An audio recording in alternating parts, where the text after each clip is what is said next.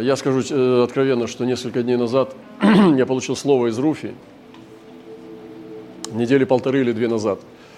Его записал, но не транслировал. И потом, когда э, размышлял о Шавуоте, я понял, что я хочу в, это, в этот раз поделиться именно из этой книги э, сегодня.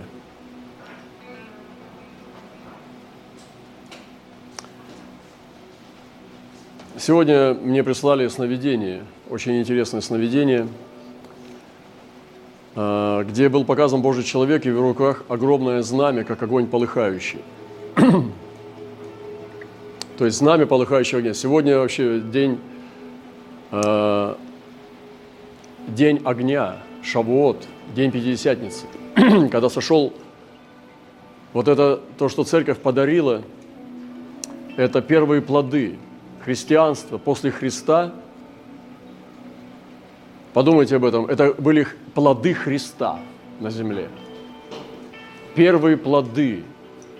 120 учеников – они предстали перед Господом, когда Христос в теле уже ушел, и они его не видели. Они пребывали в молитвах и молениях около десяти дней. И это не было все подбито под Пятидесятницу. Но Господь дождался именно дна Пятидесятницы, этого Шавота, и излил Дух Святой на них за свидетельство огнем Бога, что эти первые плоды были добрыми, как у Авеля – то есть он принес овцу, но они принесли те дары, которые вместо Каина, которого отверг Бог, Бог принял эти плоды. Это очень мощное пророческое знамение. И когда мы проникаем в него, то мы получаем наделение.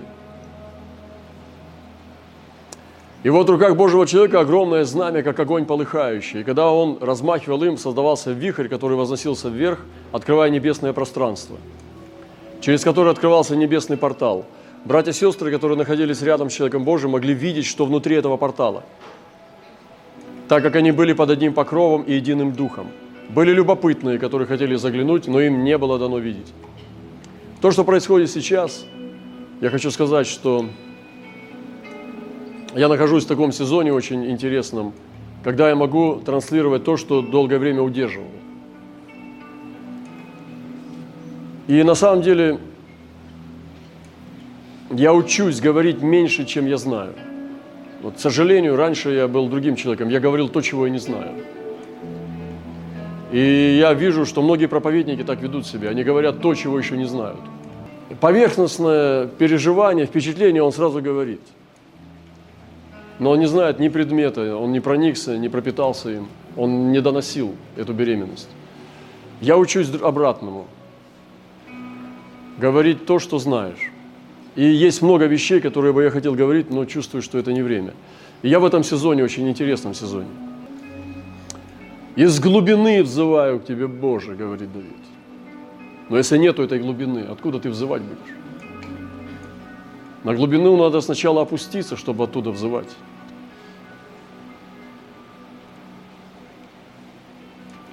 И Церковь Христова дает и то, и другое.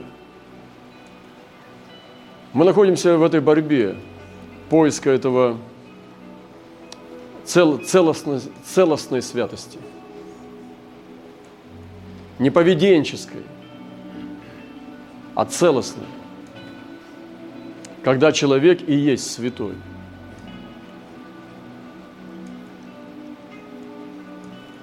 Но можно внешне выглядеть святым, одеться как святой. Там. Разве одежда делает тебя святым? И мы сегодня в Шавуоте.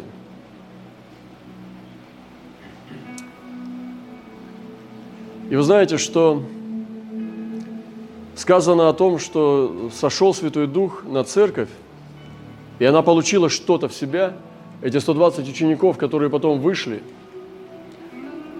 И апостол Петр вещал от, от их лица. А они говорили о чудных делах Божьих на иных языках. Около 17 народов перечисляется там. И, возможно, больше было, это не важно. Нету никакой мистики в этой 17 или в числах. И Петр вещал из Израиля, а все остальные пророчествовали на, на разных языках народам, которые там находились. Это было собрание осколков, э, ой, это было собрание из осколков народов после Вавилонской башни в единое тело Христа. Вместо башни – тело Христово. Тогда, когда были рассеяны языки, через эти иные языки, и все понимали о чудных делах Божьих во Христе, созидалось тело Христово. Город небесный, небесный град. Но излилось также в Духе Святом на всех, и возгорелись эти пламя разделяющихся языков. Это дух надежды – и написано, надежда не постыжает, потому что любовь Божия излилась сердца наши Духом Святым, данным нам. То есть с этим Духом зашло в нас нечто. И одна из вещей, которая зашло, это надежда, любовь, сострадание, истинное единение. И хотя эти 120 были вместе, но они никогда не были настолько едины, как после того, когда они получили огонь. И они были соединены в одно тело. Пропеченный хлеб. Это было тесто, но когда огонь сошел, это тесто стало хлебом. И мы сегодня, люди вокруг нас, должны нести надежду. Надежда это, она, это то, что никогда не постыдит, не постыжает. Человек, который надеется, самый безнадежный мы называем, да? На одре, умирающие при последнем дыхании от неизлечимой болезни, раненый солдат, который умирает от несопоставимых с жизнью ранений. Самые страшные картины, и если человек надеется все равно, что он будет жить, это не стыдно. Никогда надежда не приносит стыда. Надеяться может любой. Никогда не лишайте надежды ни одного человека. Никогда. Потому что надежда не постыжает. Человек любой, самой страшной ситуации, на самом нижнем днище ада, имеет право на свою собственную надежду. Дайте ему ее, не забирайте. Не приносите сомнения, несите надежду. Вы представьте, если церковь вооружится – этим могущественным оружием надежды, как знаменем, она спасет этот мир.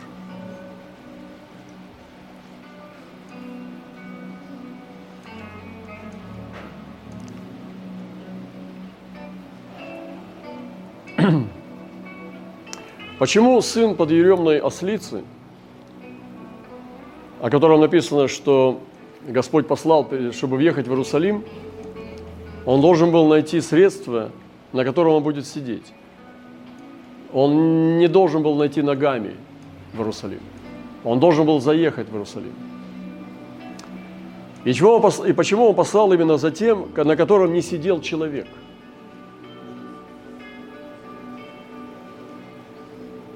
Почему сын подъеремный, я так называю, ну, как бы ослик по-русски звучит не очень, но сын подъеремный, ослицы – то есть та, которая была под ермом раньше, но ее сын еще не успел встать под ермо. Ослик. Почему он должен быть тот, на которого никто не садился? Почему Христос должен был первый сесть на него? Почему он ну, взял такого ослика, который был, как, ну, как я не знаю, как девственник в своем роде? Никого никогда не катал, его спина не знала рабства ерма. Потому что если бы на него садились, то тогда бы он передавал чужие привычки Христу. И Христу приходилось бы очень сложно им управлять, потому что он бы делал так, как он уже был научен.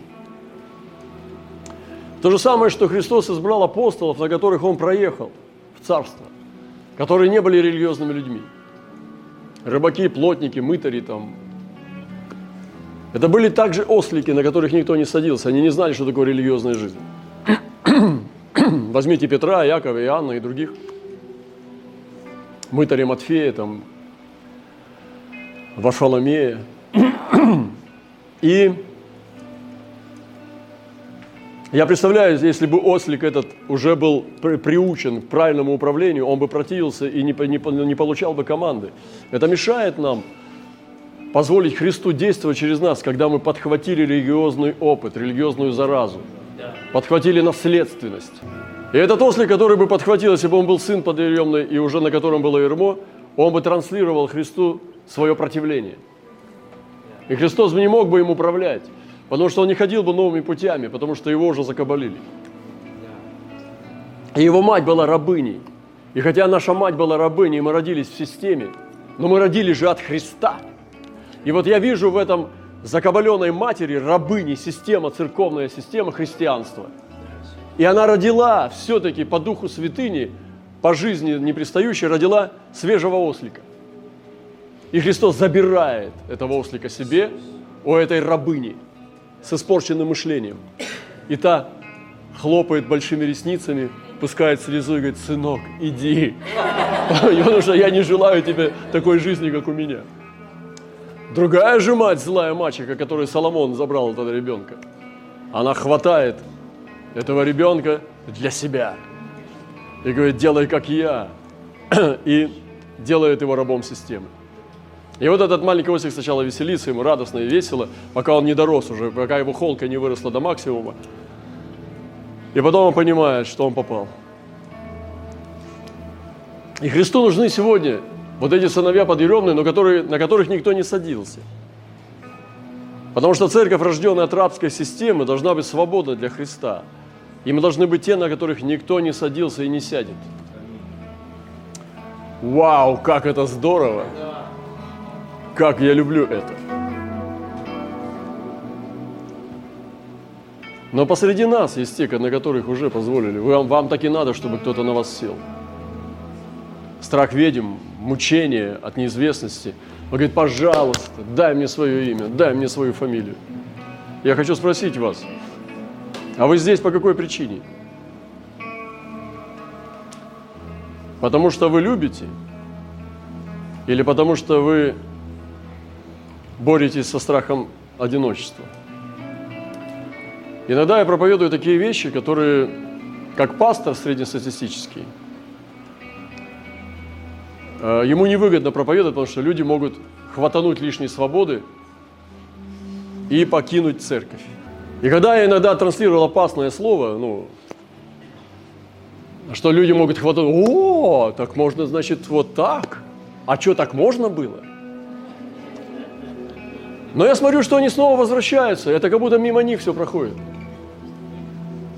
Они возвращаются, как будто ничего не слышали. И я понимаю, что они здесь не из-за любви, они здесь из-за страха потерять победу над одиночеством.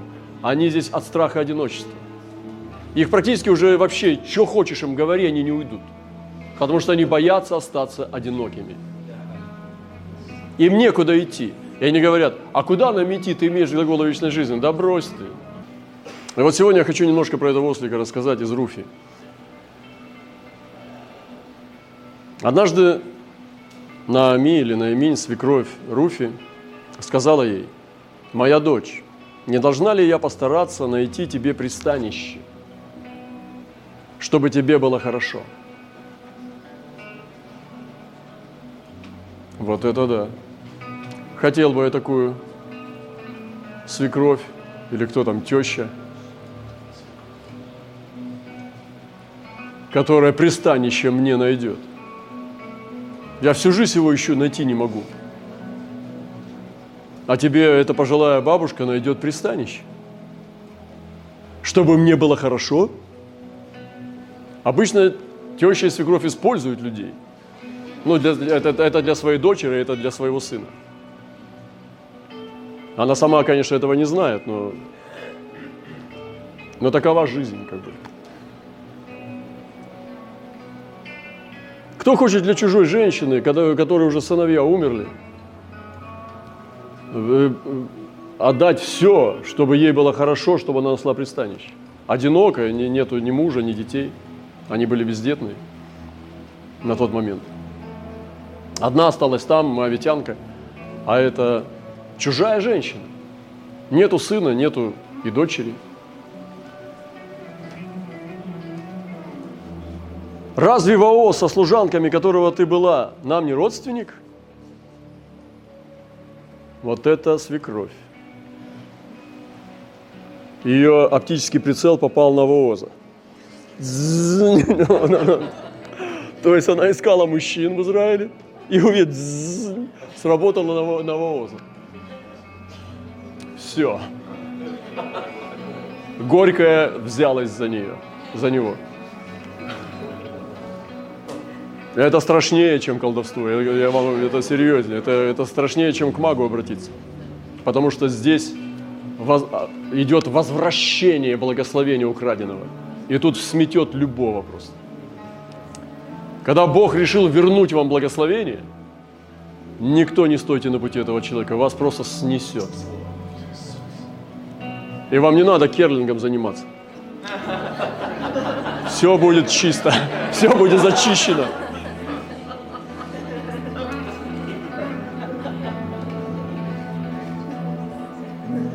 Сегодня вечером он веет ячмень на таку, у нее стратегия пошла.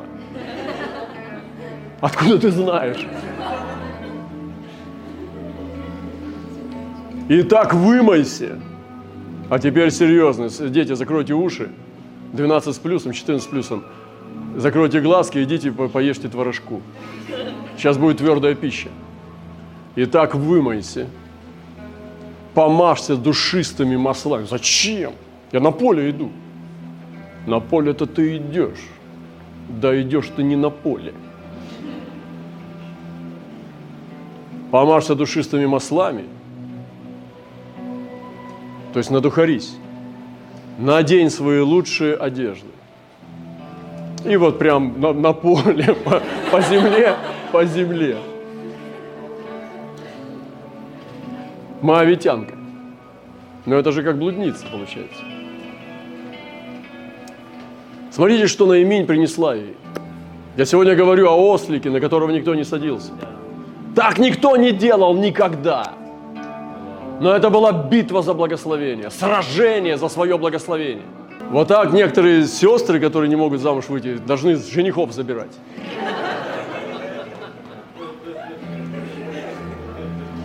Но не в маслах дело, а дело в, в наиминях. И Руф, и Руф так сопротивлялась. Нет, она не сопротивлялась. Она говорит, yes. Я представляю, как Руф принимала эту информацию. Она подставляла, что когда э, свекровь ее одевала. Я не думаю, что она просилась. Ну, ну пожалуйста, ну не надо, ну не, я не хочу. Вы еще со мной? В общем, Наиминь обрела понимание своего статуса в истине. Она поняла свою позицию. Она вернулась в Израиль. Она потеряла сыновей. Она вернулась в Израиль. Время траура прошло. Вот у нее сейчас Руфь молодая, красивая. У этих всех земля. Мы подбираем колосья. Что происходит вообще? Она посмотрела, у нее есть родословная в Израиле. Она э, ну, прямая наследница – но сделала ошибку раньше, но она возвращается. И Бог милосерд. И она решает сразиться за свое благословение. Она решила найти ей пристанище, чтобы тебе было хорошо. Но там в скобках можно добавить и мне тоже. Потому что она нянчила внука потом. Про отца Давида.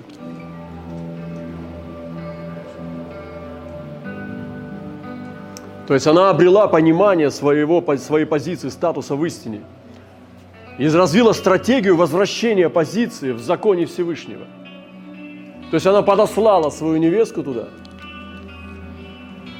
чтобы уйти совсем просто, чтобы все забрать. Практически, чтобы она на руках жениха принесла.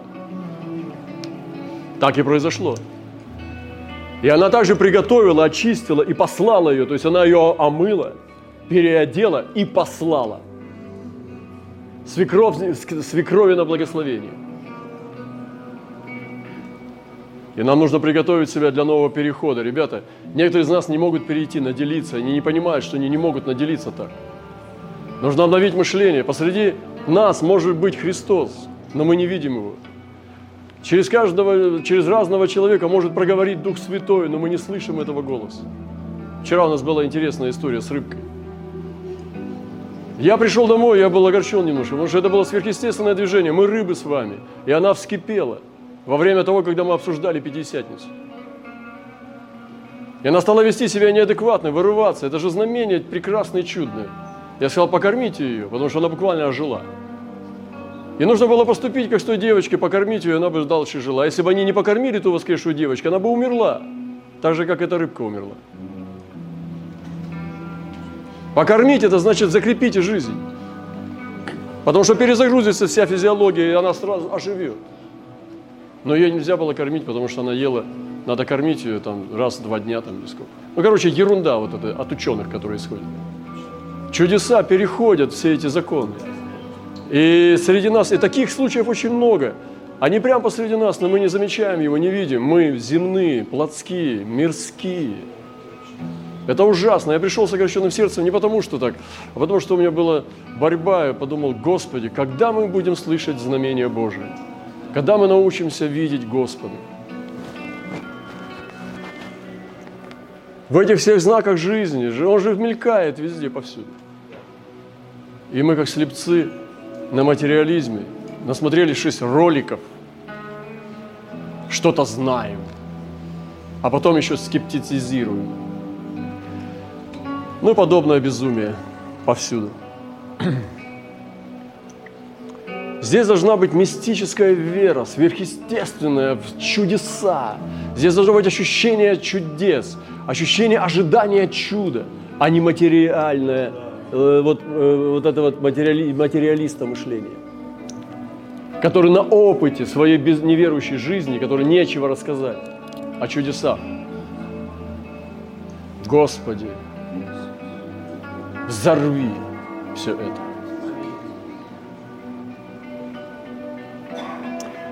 И она приготовила Руфь, и Руфь готовилась. И нам нужно приготовиться к переходу, к этому знамени, куда хотели заглянуть, но ничего не видели. Потому что те, кто наделен, могут увидеть. И не важно, как ты близок, со мной в том числе, чтобы в мой мир зайти. Когда мы с тобой встречаемся, едим, общаемся, или же приветствуемся, видимся сколько раз, это не, не имеет значения. Я могу на тебя быть в духе на, на миллионы километров далеко. А с людьми, с которыми я встречаюсь раз в два года, я могу быть вот так, ноздря к ноздре. Это так происходит, это так устроено все. Потому что вечные духи кружатся во Вселенной, танцуют в гармонии там, где они наделены одним голосом.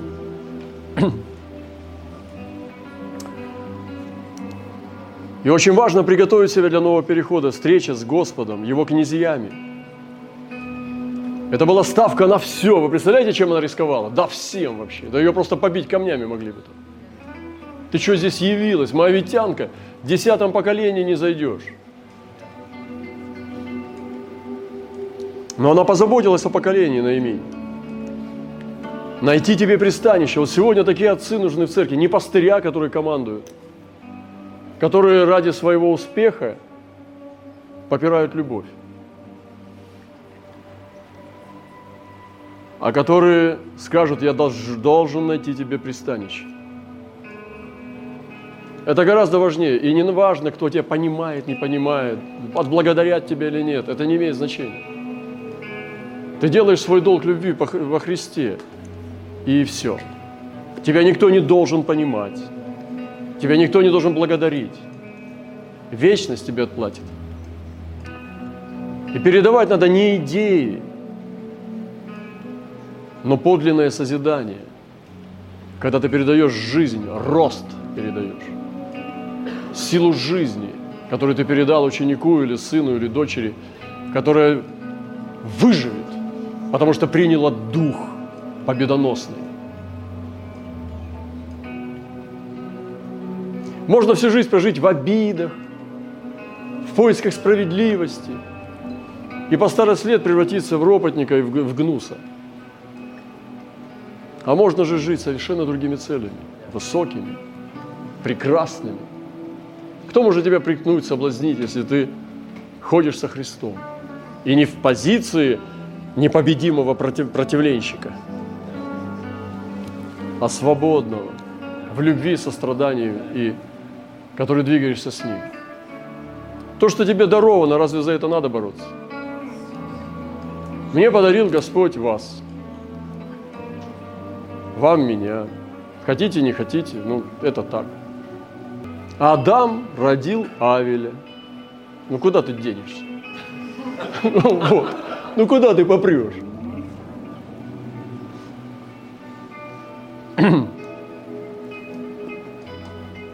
Иди на гумно. Две женщины стоят в ночи. Одна ее посылает, а вторая идет, идет на гумно, надухарилась. Я люблю Руфь, она потрясающая. Но на имени это это все. Вот это теща, вот это свекровь. Молитесь, сестры, такой свекрови, чтобы она вас любила больше, чем сына. Но э, различите, если она вас любит ради внука. Вы не, вы не фабрика. Вы дочь. Ты можешь спросить, ты меня любишь как дочь или как фабрику? Или как маму внука? ну, знаете, раньше в царских семьях ее носили на руках, пока она не родит. И потом, когда рожала, ее выбрасывали, а внука потом лелеяли. О чем это я? Итак, а, вы еще со мной? Прекрасно. Иди на гумно, но не показывайся ему. Ты хочешь меня убить? Посылаешь на верную смерть. Ну, представьте себе, что это такое. Да это все, это конец. Если я поймаю, тебя тут же камнями побьют. Не показывайся ему до тех пор, пока он не закончит есть и пить.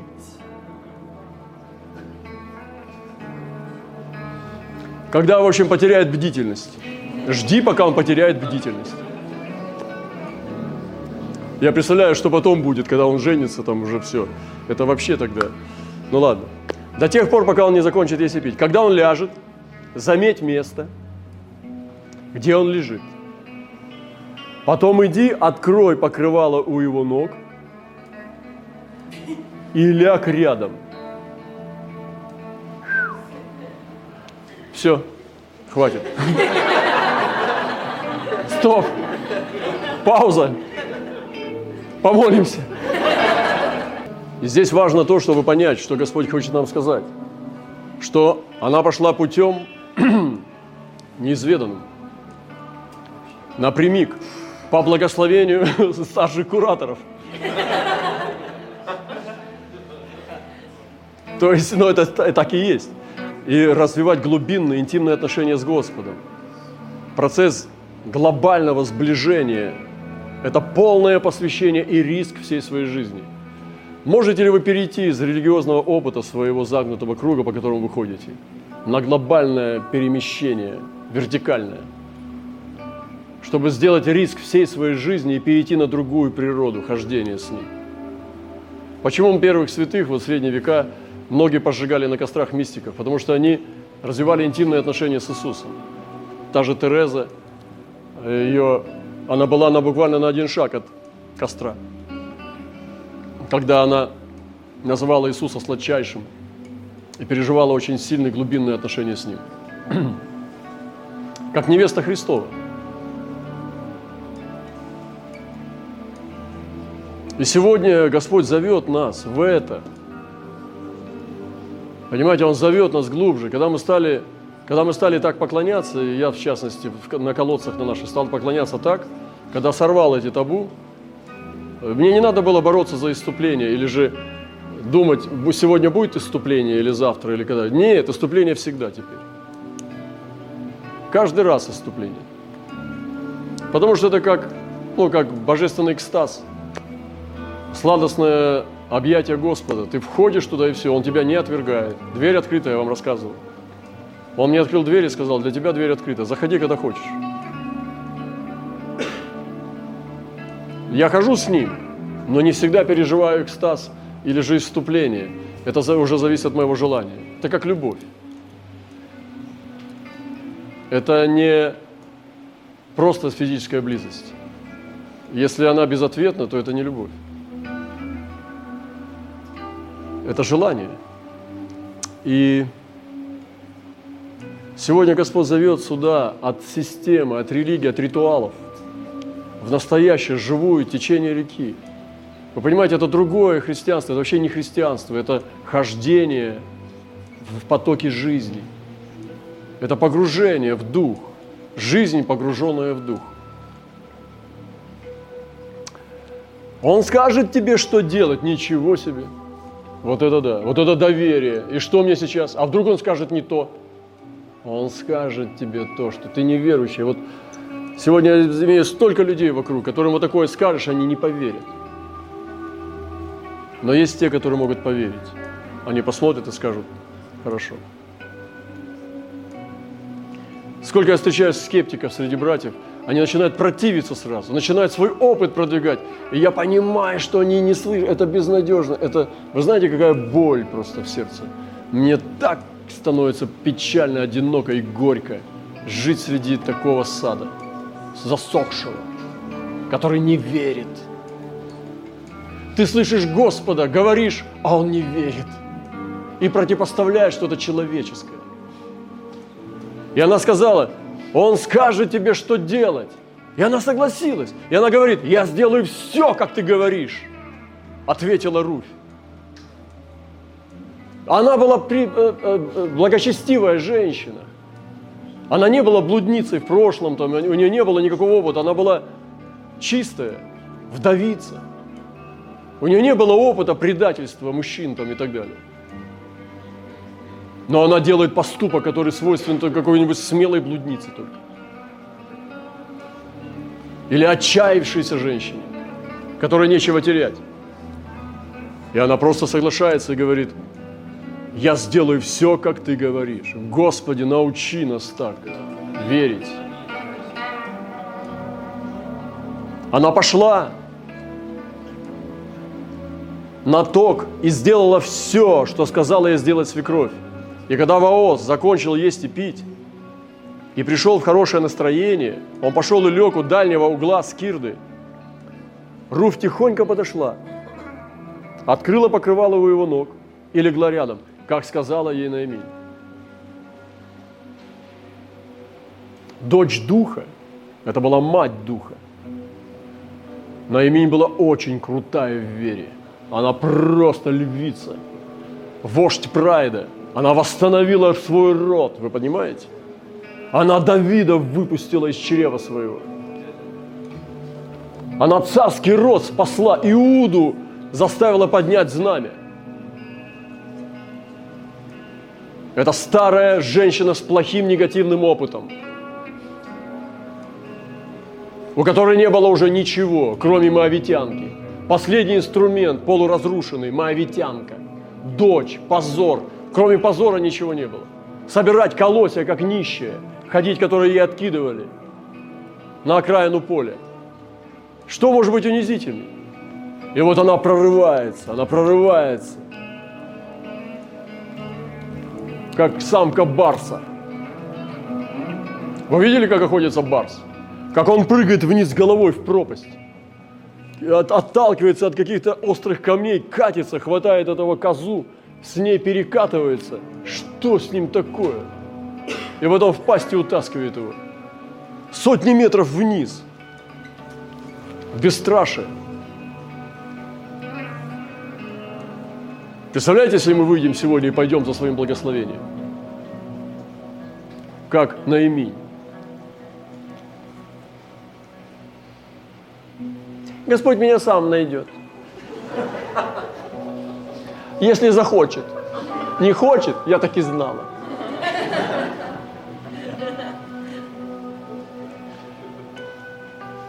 Дочь Духа имеет такую же рискованную веру, как и ее старшая сестра. Она рисковала потерять все, но было полное доверие в послушании. И она вошла в сферу интимных отношений с Господом. То, что не делал никто никогда, то, что считалось позором, она сделала это по вере. Почему Библия дает нам такие не, но небезопасные места? Почему в Библии нас бы не уберечь от этих ловушек. Зачем нам капканы? Вот сейчас мы пойдем все вот так делать. Разрушим царство. Да никуда ты не пойдешь, ты не дойдешь, у тебя духу не хватит.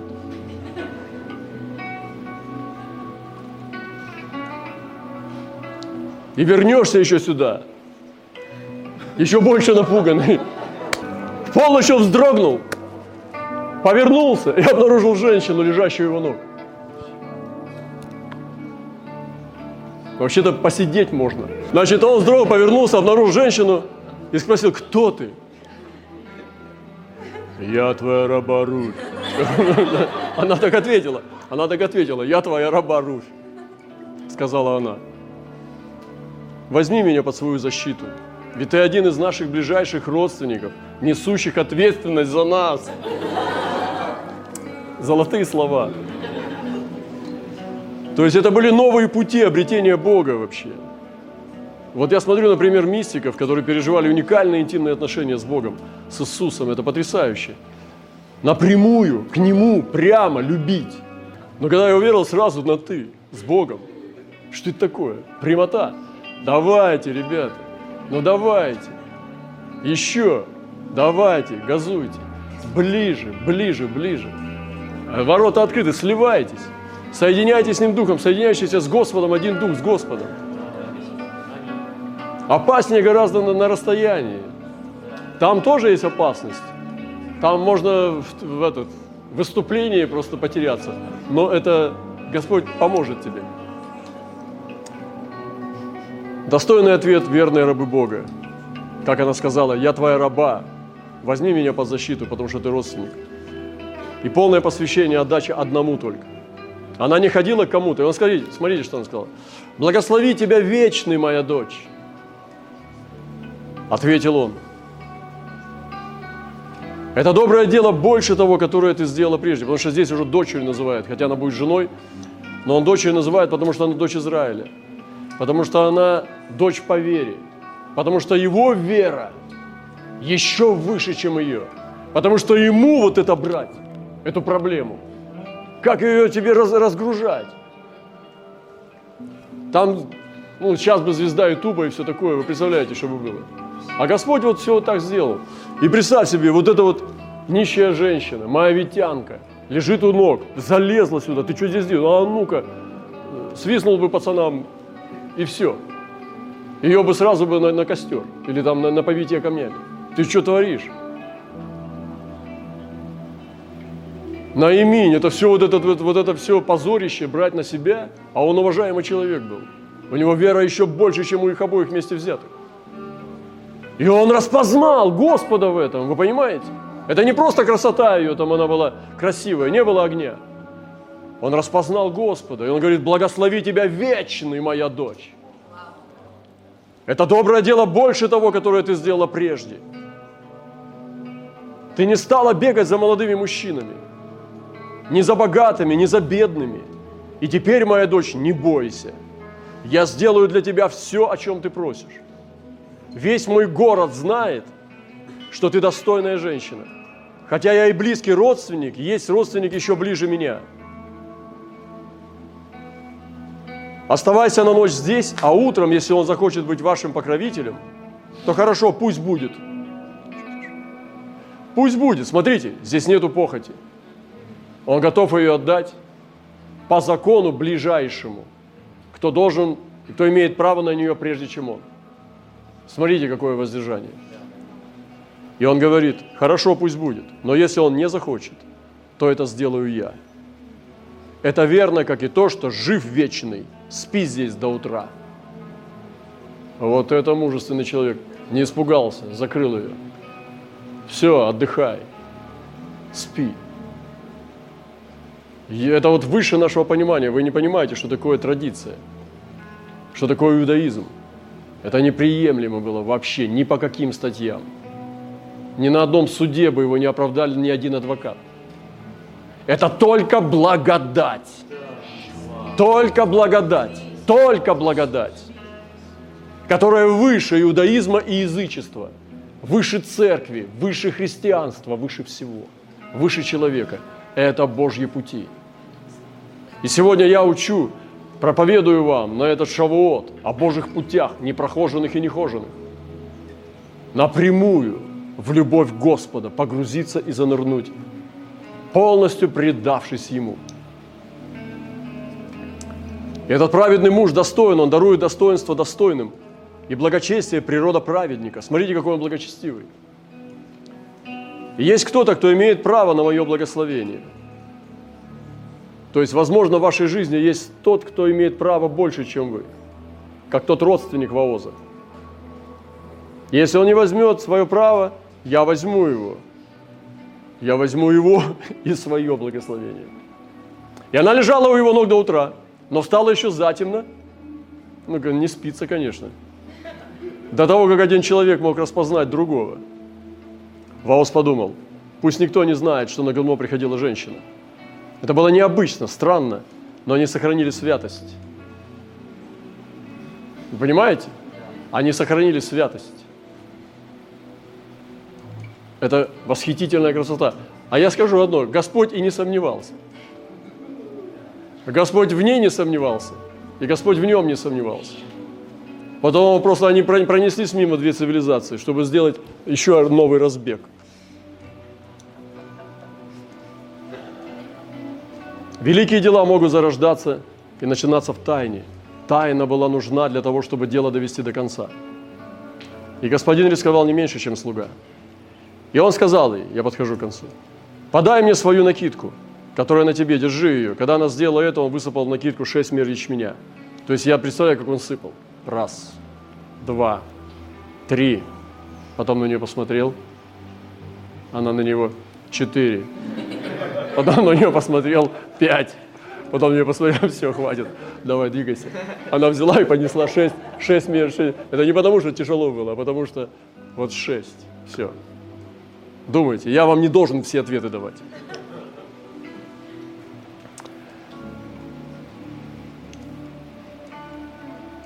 Праведник наполняет руки верных. Шесть мер – это полнота человеческого блага. Он дал ей полноту. Все остальное зависело от Бога. После этого он вернулся в город. Я представляю, Ваос пришел на ночь, там повеселился, ну, то есть попил, там поел, все, полег, поспать на поле, которое пожал. То есть, ну, это было прекрасно, пожать, поспать на пожатом поле. Последний заход сделать, все добрать, все собрать, там зерна все это раскидать, и потом выспаться как хозяин на этом поле, прям на поле. Ну, это крутая традиция вообще, ребята, э, ну, обращайтесь. Вот, он поспал на поле и возвращается в город. Но это был другой Ваос. Я вижу в его глазах огонек. Он просто уже идет конкретно по делу. Это невероятно. Идет своему родственнику. Это человек заряженный. Вот мы должны вот так ходить, ребята. Мы должны пустыми. А, устал, не выспался. Просто пустой, тупой и глухой.